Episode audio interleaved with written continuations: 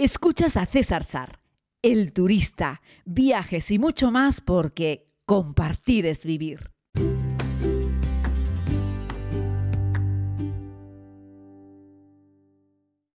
Saludos a todas y a todos, querida comunidad. Vengo con este podcast sobre las siete nuevas maravillas del mundo para continuar con una nueva entrega Decirles que me siento muy honrado, quiero hacer un pequeño paréntesis al inicio, porque me han incluido en la lista de los profesionales más influyentes del sector turístico en España, una lista que hace una consultora independiente, Segestur, y bueno, pues me honro de que este año es la primera vez que me incluyen en esta, en esta, lista, en esta lista. En ella pues encontraréis gente, en fin, pues tan destacadas que no quiero empezar a citar gente porque toda la gente destacada del sector turístico en esa lista. Y si empiezo con unos, me van a decir otros que porque no les cito. Entonces no me voy a meter en un berenjenal de esas características. Pero vamos, que, yo soy un alfiler entre toda. Entre, entre, en fin, tanta persona destacada que hay en, en esa lista y no deja de ser pues un honor para mí también esto, bueno, simplemente es como un reconocimiento, ¿vale? No te pagan nada por estar en esa lista, ni, bueno, bueno, la utilidad que tiene es que una consultoría se ha dedicado a entresacar en todos los sectores, en todos los ámbitos del sector turístico en España, quienes ellos consideran que son las personas más influyentes. Bueno, y han entendido que yo soy una de ellas, así es que muchas gracias por eso. Ahora nos metemos directamente en nuestro podcast de hoy, en el podcast eh, en el que vamos a Petra, una de las siete nuevas maravillas del mundo. Sobre esto tenéis más podcasts, pues el año pasado cuando estaba precisamente con la comunidad en Jordania viajando por Petra. Y ahí os conté muchas anécdotas, curiosidades, hice un par de podcasts muy potentes, creo que detallando bastante información práctica sobre cómo hacer el podcast, sobre cómo hacer la visita a Petra, perdón. Así es que yo os recomiendo para mucha información práctica iros atrás, buscad otros podcasts míos en Petra. Es lo que tiene cuando te lanzas a hacer una lista de eh, un podcast por cada uno de los siete. Resulta que de algunas ya había hablado porque he estado en todas y en algunas he estado incluso desde que estoy haciendo este podcast. Pero bueno, seguro que lo conoceréis por el cine, ¿no? En el año 1989, Indiana Jones, en la última cruzada, pues eh, presenta a Petra como el templo del Grial, uno de los lugares más icónicos de toda la película y que bueno, se va derrumbando tal, y bueno, esto es una, imagen eh, muy famosa cuando llegas ahí al final de ese desfiladero del cañón y llegas y encuentras esa imagen tan bonita, eh, bueno, pues eso, ¿no? Que es el, templo del Grial, en este caso, es, es Petra. Y bueno, la verdad es que es muy famosa. También los que habéis visto más cine, Transformers, La venganza de los caídos, una película del 2009. También hay una escena en la que los robots se enfrentan en las ruinas de Petra o la momia. Eh, donde la tumba del, emperador dragón eh, es una película bueno, de aventuras del 2008 y también se muestra a Petra como uno de los lugares donde los personajes buscan un tesoro perdido. Pero no solamente es famoso por el cine, Petra también acogió en el 85 un conciertazo de rock de Queen. Eh, y bueno, que dio un concierto allí para 30.000 personas. Eso debió ser espectacular en 1985. También se celebró en Petra el bicentenario de la ciudad en el 2012, em, en el cual se conmemoró el descubrimiento de Petra por parte de, de Johann Ludwig Em, eh, bueno, con una serie de eventos especiales que tuvieron lugar en, la ciudad. También en Petra se hace desde el año 16, desde 2016, una carrera que, es de ultradistancia, que se llama la Petra Desert Marathon y que, bueno, atrae a corredores de, de todo el mundo. Pero bueno, vamos a hablar un poquitito sobre qué es Petra. Les daré también una serie de consejos prácticos también en este podcast. Estamos hablando de un, de un lugar arqueológico. Está más o menos como en el sur y tiene unas estructuras talladas en roca como templos, tumbas, monasterios y, y bueno, fue construida por los nabateos, una tribu árabe que vivía en aquella región allá por el siglo del siglo VI, eh, séptimo, octavo eh, antes de Cristo hasta el siglo eh, cuarto después de Cristo, es decir, estuvieron los nabateos un montón de tiempo en aquellas tierras, ¿no? Es un valle muy estrecho, está rodeado de, montañas y lo que es la ciudad en sí se extiende aproximadamente unos 60 kilómetros cuadrados. Petra es, eh, eh, se accede a Petra a través de un pequeño cañón muy famoso, el, se llama el cañón del Sic, que es muy estrechito, serpenteante y que tiene un poco más de dos kilómetros de distancia y que termina directamente frente al Tesoro, que es uno de los monumentos más famosos al que estamos haciendo referencia con los Indiana Jones, etc.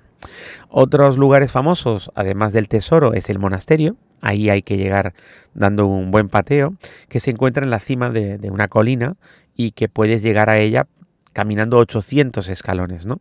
También tenemos el anfiteatro, que tiene capacidad para 8.500 personas. En el año 85, Petra fue declarada Patrimonio de la Humanidad y en el 2007 fue declarada una de las siete nuevas maravillas del mundo. Los datos nos dicen que allá por el 2021 eh, más de un millón y medio de personas visitaban al año Petra y esto lo convierte en uno de los lugares más visitados no solo de Jordania sino de todo de todo Oriente Medio. Hoy en día pues se está haciendo un trabajo importante para intentar conservarlo, pero tienen importantes deficiencias. Iros al podcast que yo hice el año pasado sobre Petra y veréis que ahí os cuento algunas de esas deficiencias. No quiero ahondar ahora en eso, ¿no? Eh, bueno, pues eso, la ciudad tiene más de 2.000 años, era una importante ruta comercial porque conectaba Arabia con Egipto, con Siria, y los nabateos se dedicaron a, construir de forma tallada en la roca, pues todas estas construcciones que han algunas perdurado hasta nuestros días, ¿no? Eh, curiosidades. Em, bueno, pues que utilizaron una técnica de ingeniería muy eh, novedosa e impresionante para canalizar el agua desde los manantiales lejanos a través de un complejo sistema de acueductos y canales. Así es que pudieron asegurarse el suministro de agua incluso en los meses más cálidos donde había mm, pues prácticamente sequía, pero conseguían canalizar este agua desde, desde las montañas, ¿no? Y bueno, eso les hizo eh, valedores de ser capaces de hacer presas, de hacer embalses en las montañas que estaban, que estaban cerca. Eh, y los nabateos fueron también los primeros en toda esa zona capaces de almacenarla en cisternas eh, para recoger el agua de la lluvia y lo hacían bajo tierra. Hoy en día cuando haces la visita a Petra todavía puedes ver esas rejillas que acceden a lo que eran esos depósitos de agua que dejaban, dejaron construidos, tallados en la roca los propios, los propios nabateos. ¿no? Eh, cerca de Petra hay varias fuentes de agua, una es Wadi Musa, eh, es un cañón que está más o menos como en la entrada de la ciudad y era la fuente principal de, agua. Ahora es un lugar muy turístico, se puede visitar y por él se puede caminar para llegar incluso hasta, hasta Petra.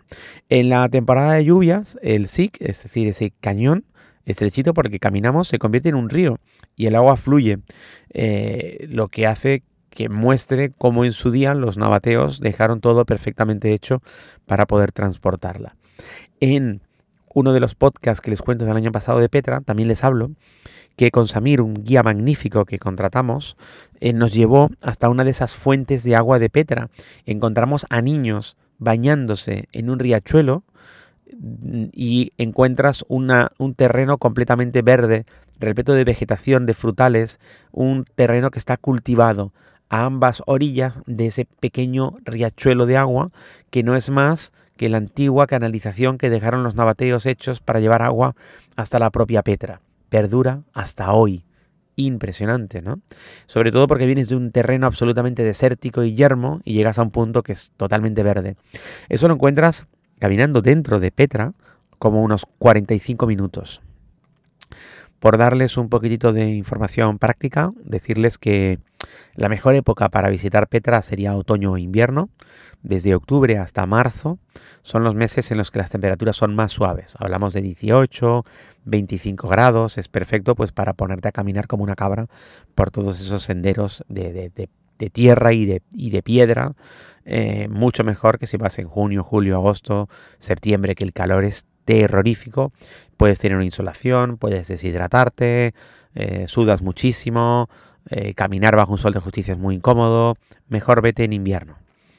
Eh, ¿Qué más? Ir temprano, eso se los digo también en el otro podcast. Petra se llena hasta los topes.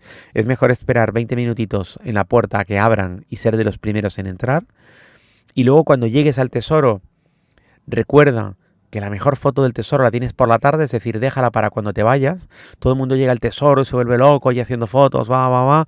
Es mejor por la tarde que le da el sol de frente, tienes la luz naranja bonita dándole el tesoro, por la mañana le da la sombra. Claro, igualmente es muy bonito. Los turistas emplean tanto tiempo y los instagramers y tan hacerse fotos en el tesoro por la mañana que les va cayendo el sol y, luego es peor para hacer el resto de la visita. Así que no te preocupes, el tesoro lleva allí dos mil años, no se va a mover. Haz el resto de la visita y al volver haz las fotos del tesoro. Tesoro es la primera construcción que ves cuando caminas por ese desfiladero del que te hablo, que tiene 1,2 kilómetros, que no es nada. Una de las cosas malas es que antes ese desfiladero pisaba sobre la propia arena del desierto y ahora le han metido una capa de cemento. Muy mal, muy mal por los jordanos. A ver si la gente de la UNESCO puede hacer algo y les mete mano, porque es, pena, ¿no? Lleva ropa cómoda, muy cómoda, vas a caminar y mucho. Lleva un calzado, pues de tierra, montaña, en fin, lleva algo que no te importe que se llene de tierra hasta los topes, porque es lo que va a ocurrir. Pero sobre todo que sea cómodo, algo con lo que ya hayas andado. No vas al cine, vas a Petra. Y salvo que te quedes en el tesoro, si quieres conocer el resto de Petra, no va a tocar otra que caminar, caminar y caminar. Hidrátate. Es un lugar incluso en invierno seco y bebe más agua de la que creas que necesitas, ¿vale? Así es que lleva mucha agua. Ahí dentro venden agua, ¿eh? carísima, pero venden. Así es que no es el momento de ahorrar, no es el momento de decir, es que claro, me están cobrando mucho dinero por una botella de agua. Tu hidratación es lo más importante. Ya ahorrarás luego en otra cosa, pero bebe mucha agua. Píllate un buen guía, como te digo, yo tengo a Samir, fantástico, setenta y pico años. Samir cuando entra te dice, ¿veis todos esos que están tumbados ahí al lado de las paredes? Son guías. Dejaron a sus turistas aquí, les dieron dos horas y les dijeron, te espero aquí, te espero en la entrada, en el tesoro. Yo soy de los propios guías que me dedico a patear y a caminar y a subir y bajar por todos estos senderos para enseñaros cosas que la gente normalmente no ve. Y es verdad. La gente normalmente va del teatro, del tesoro al anfiteatro, de ahí al tesoro, tal, al templo y vuelven. Es la rutilla. Si te vas con un buen guía, verás otro montón de sitios. Te va a llevar a tumbas, te va a llevar como nos llevó a nosotros, a ese desfiladero con agua. En fin, vas a ver muchísimas más cosas de Petra si te pillas un buen guía. Y eso te va a permitir explorar más allá de los lugares turísticos, más allá del tesoro, del monasterio. Es una visita que merece un día entero. Seguro que una de las visitas más importantes que haces a Jordania junto con el Mar Muerto es Petra. Llevas años deseando ver a Petra. Llevas años viendo esa icónica imagen de Indiana Jones. Llevas años queriendo hacerte una foto con el tesoro. Bien, dedícale un día entero a Petra. Por eso hay que hacer dos noches en Petra. Llegas, duermes y por la mañanita pronto desayunas y te vas a la entrada. No puedes, bueno, no puedes, es un palizón hacer Amán Petra y pretender llegar a Petra cuando abren. Duerme en Petra la noche antes, ve todo el día Petra. Cuando termines de ver Petra, que ya estarás reventado, en vez de meterte en un transporte y hacer tropecientos kilómetros, vuelve a dormir en Petra, en la ciudad. Dos noches en Petra para poder pasar un día entero en el yacimiento arqueológico. Hazme caso, si escuchas este podcast, Mira, la mitad de la información histórica que te estoy dando la puedes encontrar en cualquier sitio. Pero lo que creo que ofrece valor es que os cuento mi experiencia. He estado varias veces en Petra y la he hecho en versión dos horas y la he hecho en versión un día entero. La he hecho en versión sin dormir en Petra y la he hecho con versión con dormir en Petra. Vale, gana dormir en Petra. Gana pasar un día entero. Merece la pena. Comes dentro, sí, se come mal, sí, se come caro, sí, pero no te queda otra que comer dentro. Y sobre todo, y el último de los consejos, respeta este espacio arqueológico que es realmente impresionante, aunque en algún momento tenga la sensación de que los jordanos que por ahí están no lo respetan. Pero en este caso, allí donde fueras, no haz lo que vieras. Si algunas personas que todavía no tienen tanta conciencia solamente usan Petra pues para sacarle dinero y no la cuidan tanto como deberían, es problema de ellos.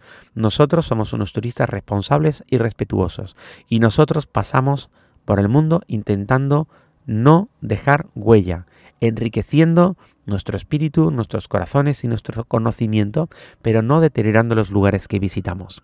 Espero que tú algún día también puedas sentir esa, no sé cómo explicarlo, ¿no? Como esa bocanada de luz que te llega cuando terminas de caminar por ese estrecho cañón y te encuentras el tesoro y dices, wow, ¿de verdad que esto lo hicieron los nabateos hace tantos años? Un abrazo muy grande, querida comunidad. Regresamos mañana con más historias de viajes.